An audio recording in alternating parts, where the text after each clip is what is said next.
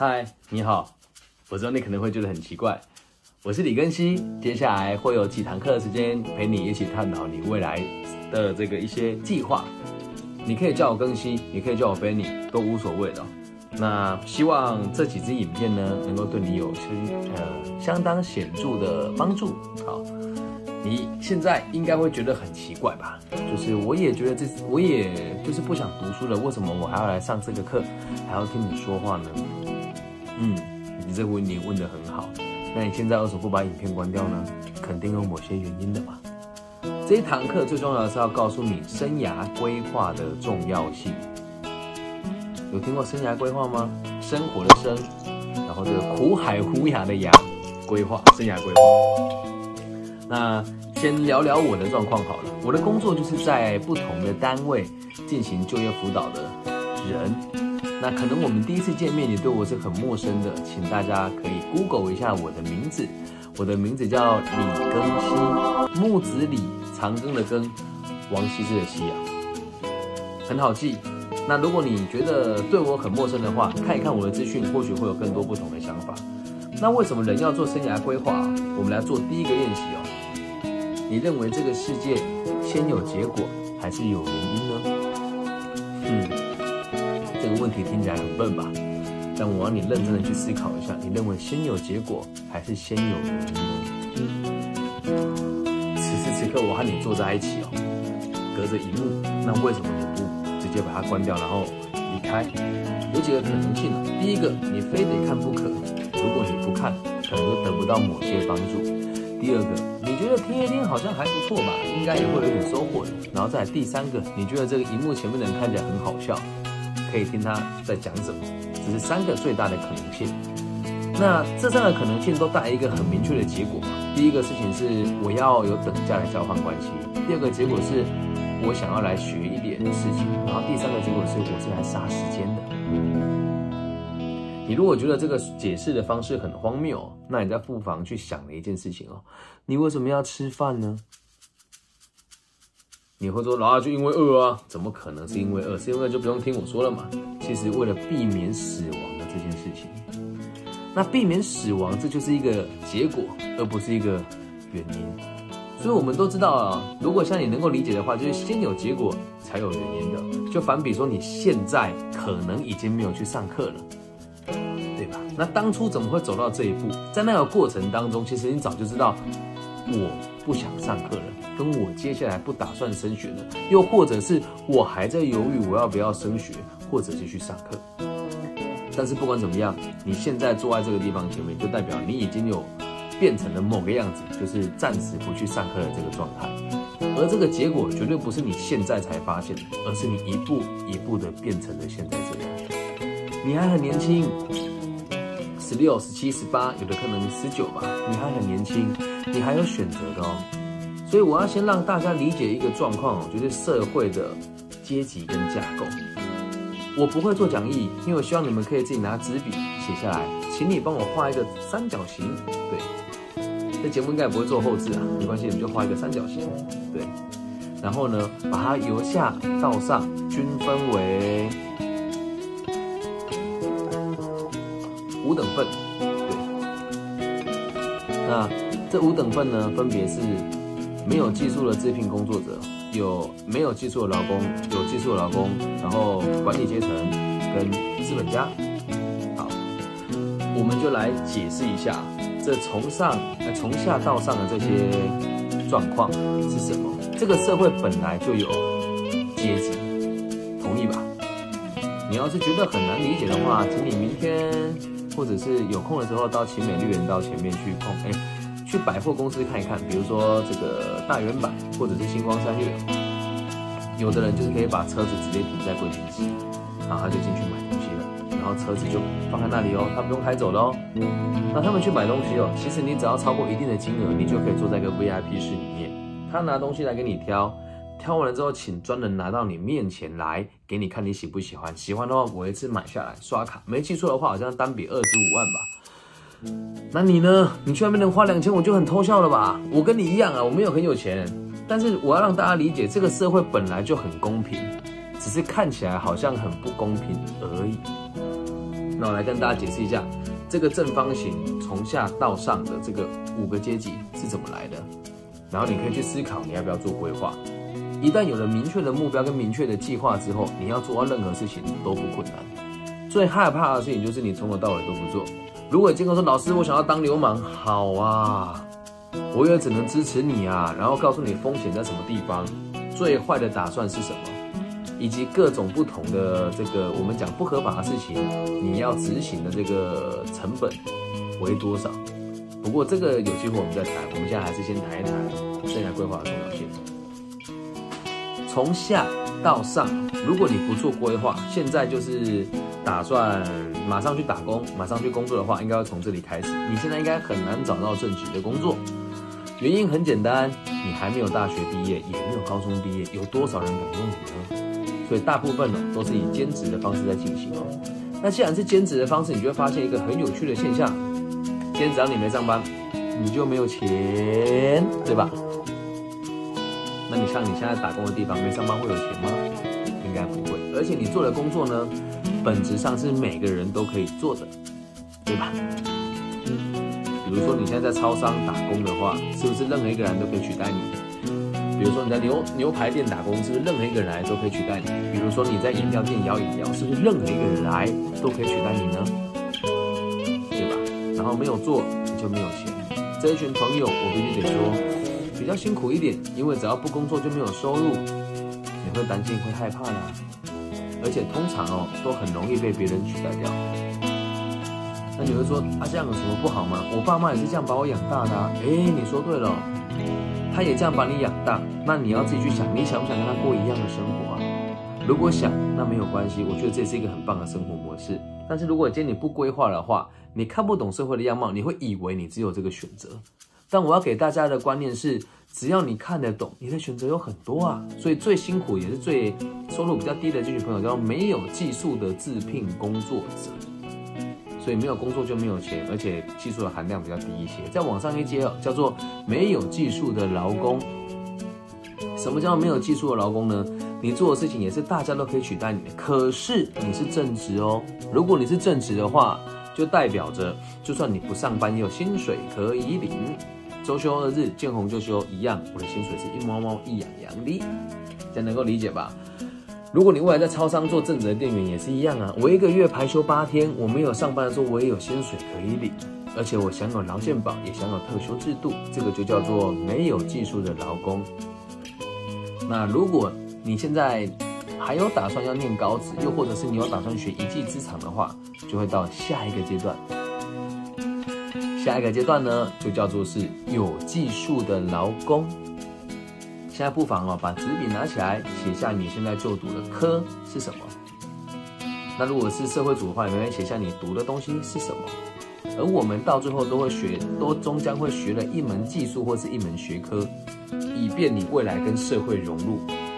那我现在举几个例子，我刚刚从修平哥大回来，那我们以修平哥大为例子。那如果你觉得高哎科大太远，那我们以高职为例子好了。我举今天早上我去的嘉阳高中，好，它会有餐饮科、烘焙科、时尚科、宠物美容科等等的。对，那我们如果扩张到整个中章头的大的高中院校，会有商经科、国贸科、基础科、农经科。微博一大堆的科，那这些东西是不是都是一门技术？学会了之后，你就是有技术的老公，所以你的收入会那么高一些些，对吧？那有哪些叫有技术的老公哦？哎，比如说你看我后面的书柜好了，要怎么样把木头锯下来，然后把边边去掉，锁上螺丝变成一个书柜，然后能够把它拿去卖钱，这个就是有技术的老公。还有你现在在使用的手机。对吧？有人说工程师，工程师也是有技术的劳工啊，负责帮他组装起来的人就是有技术的劳工。在台湾有技术劳工年收入到七十万应该都不困难。你说哦，老师离我好远，七十万很多呢？其实不会哦，因为你还有选择。如果你选择读书的话，就会学到一门技术啊。那餐饮科也是一门技术啊，而且它可以应用在你的生活当中。倒也不一定说一定要做到非常高阶的东西才叫有技术啊，只要是。不能够轻易马上上手的东西，都会叫做是一门技术，这个叫有技术的劳工。所以你念的餐饮，可能就会去做餐饮管理嘛。那你如果念的是烘焙，可能做就是烤面包嘛。如果你做的是美甲，可能就是剪头发啦，跟做这个指甲的修润啊。那如果你念的是农经，就有可能未来会到这个农业相关的领域去发展。这个都是一门专业。而在往上的层就很有趣了，有一群人很有钱，但是呢，通常只动口不动手，而且往往这个动手的人都不大喜欢他。嗯，这个阶级我们讲到第四个阶级喽，已经很接近最高端了嘛。好，我们讲第四个阶级人在干嘛？这群人叫做管理工作者，也就是所谓的管理部门。你用你的方式去思考一下，所有的企业都只分成五个大部门。如果你是读过商经课的同学都会知道，分别是生产、销售、研发、人力资源跟财务。对我自己比较有心得的是销售。然后人力资源跟财务，销售的原因是我以前在信义房屋担任这个业务人员，那财务的部分是我以前在全世界第三大事务所担任稽核人员，那人资的部分是我以前在全世界第一大的鞋业工厂叫做宝成鞋业，我在那里担任人力资源的管理师，这个是我主要的三个不同的专业。因此，我在我的工作上，平常时人家看到我都会认为我是靠嘴巴跟靠脑袋吃饭的。也确实像如大家所说的，我做的东西并没有直接的碰到产品，可是它会很直接的反映到商品到市场里面，或者是在企业里面，我们怎么去做人力资源的配置，这样能够理解吧？这个叫管理阶层在做的事情。那你不妨去想一想啊，等你到我这个年纪的时候，三十三岁，你想要靠劳力赚钱，还是靠脑袋赚钱呢？没有正确答案，你可以自己选择的。最后来到最高级的阶层哦，谁？你在上班都是为了谁？为了哪些人呢？有想过这个问题吗？你为了谁而上班呢？有趣哦，我们为的都是帮你的老板上班，也就是所谓的资本家。什么叫资本家？嗯，不劳而获的一群人。这样子听起来你觉得很不服气哦，可是这是实话。家里有没有租房子？如果有，你老你的房东就是不劳而获的那一群人。那现在请你把手比个五，放在你的胸前，你摸到了什么？不要跟我说胸部哦，你摸到这个叫衣服，对吧？那这个衣服的原料从哪里来？这个衣服的品牌是谁的？那这个制作这个衣服的工厂在什么地方？这个工厂的土地是谁租给他的？而这个工厂里面所使用的机器是谁卖给他的？是谁允许这些在其他国家制作的衣服来到台湾让我们买到？这个就是资本家赚钱赚在你看不到，是不是完全颠覆你原本的看法呢？每个行业都是这么架构出来的。那今天如果你有规划的话，你就可以去选择你要的是哪一个。如果你不规划呢，永远都不知道你自己在做什么。那规划这件事情还有一个很重要的原因，是因为我们前面提过了，先有原因还是先有结果呢？如果你有打算做规划的话，你的答案下一定会是先有结果。我有一个明确的目的了以后，我才会知道我该做哪些准备，对吧？这样理解吗？那因此在做这个生涯规划的过程哦，在后续我会用各种不同的方式引导大家思考。然后，并且鼓励你们直接去就业，或者是去升学，用非常具体的方式带你们用这几个影片来来了解自己更多，然后更深。那也要跟大家讲哦，并不是社会阶级越高你就过得越快乐，只是要让大家明白你是有选择的。我宁愿你看完社会的现实之后再决定你要用什么姿态过生活，而不是现在就决定好你想要怎么做，因为你看到的世界很小。有可能爸爸妈妈没办法陪伴你，有可能现在是家庭有状况，你必须得出来上班，也有可能是你自己就不想努力了呀。不要乱想啊，不要想王阿姨哦。所以没有正确的答案，我只希望大家能够替我想一想，在你人生最黄金的这几年。什么叫最黄金的这几年？就是你现在十六、十七、十八岁的时候，身体还很健壮，脑袋还很清楚，应该多学习一些什么事情。如果说啊，听这个没有意义啦，我就想去上班呢，可以呀。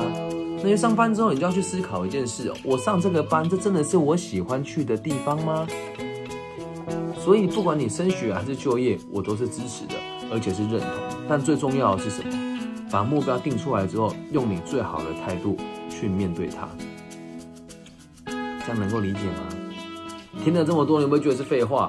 也有可能，因为我们两个没有面对面，你可能觉得这都是结构。但是接下来几堂课，我会用很简单的方式带大家思考更深入的问题，比如说从爱情怎么看待未来的规划啦，我们的理财观啦。这些等等的，还有一些诸如此类，我们必须得去思考的问题。所以希望大家能够开始试着重视你要的目标是什么。一定会有人讲，老师，我都不知道我要干嘛，你讲那么多有什么用？嗯，如果真的不知道，真真的不知道自己要干嘛的话，先随便找一份工作做喽。你得生存下去的呀。那在工作的同时，你要去想，上次那个长得很好笑的人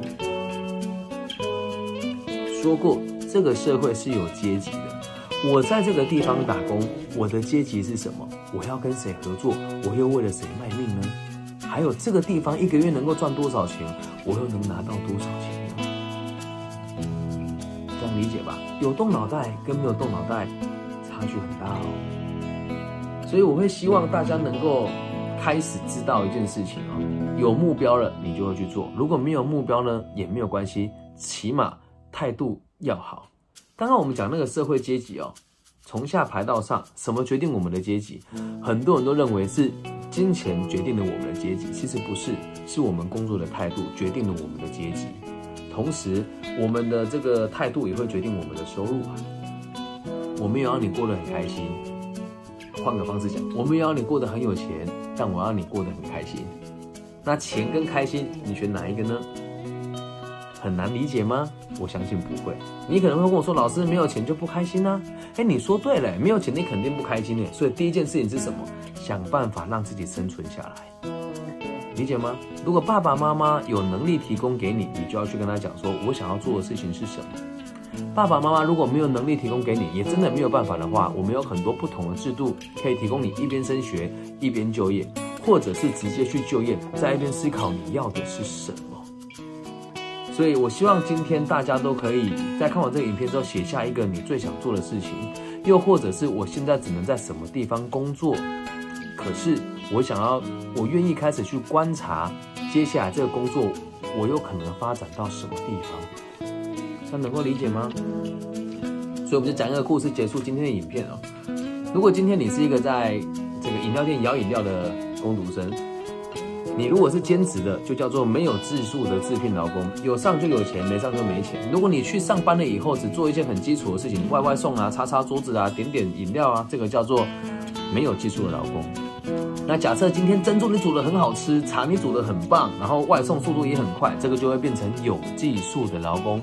老板看你就哇，你好棒棒啊，好厉害啊，把你升成了店长，你就会变成管理阶层。那如果你真的店长之后，就哎我都会了，于是我自己当老板，然后开进饮料店，你就变成了资本家。去想一想，你在这一份工作能够待多久？而且你唯一，也不讲唯一了，你们都比我富有太多了。为什么？你们还可以比我活得更久。每个人一辈子都只有三万天。嗯，我可能比你还要少，我可能命比你短一些，因为毕竟年纪比你大。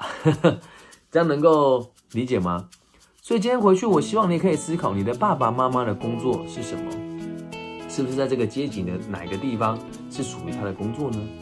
然后一定要好好的谢谢他挂号。如果他有好好照顾你的话，这样能够理解吧？所以希望大家都可以做这件事。你在这一份工作上，你要做到什么水平，或者是你想要做的事情是什么，先把它写下来。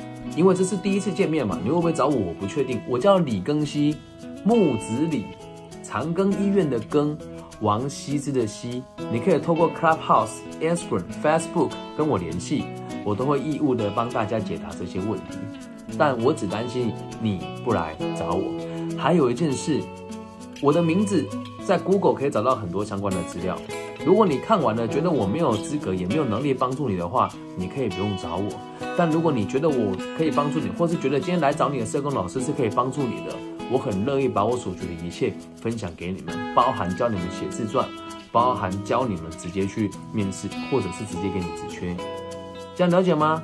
那希望我们接下来的几节课程里面都可以给你们更多的协助。我是根熙，我们下次再见喽，拜。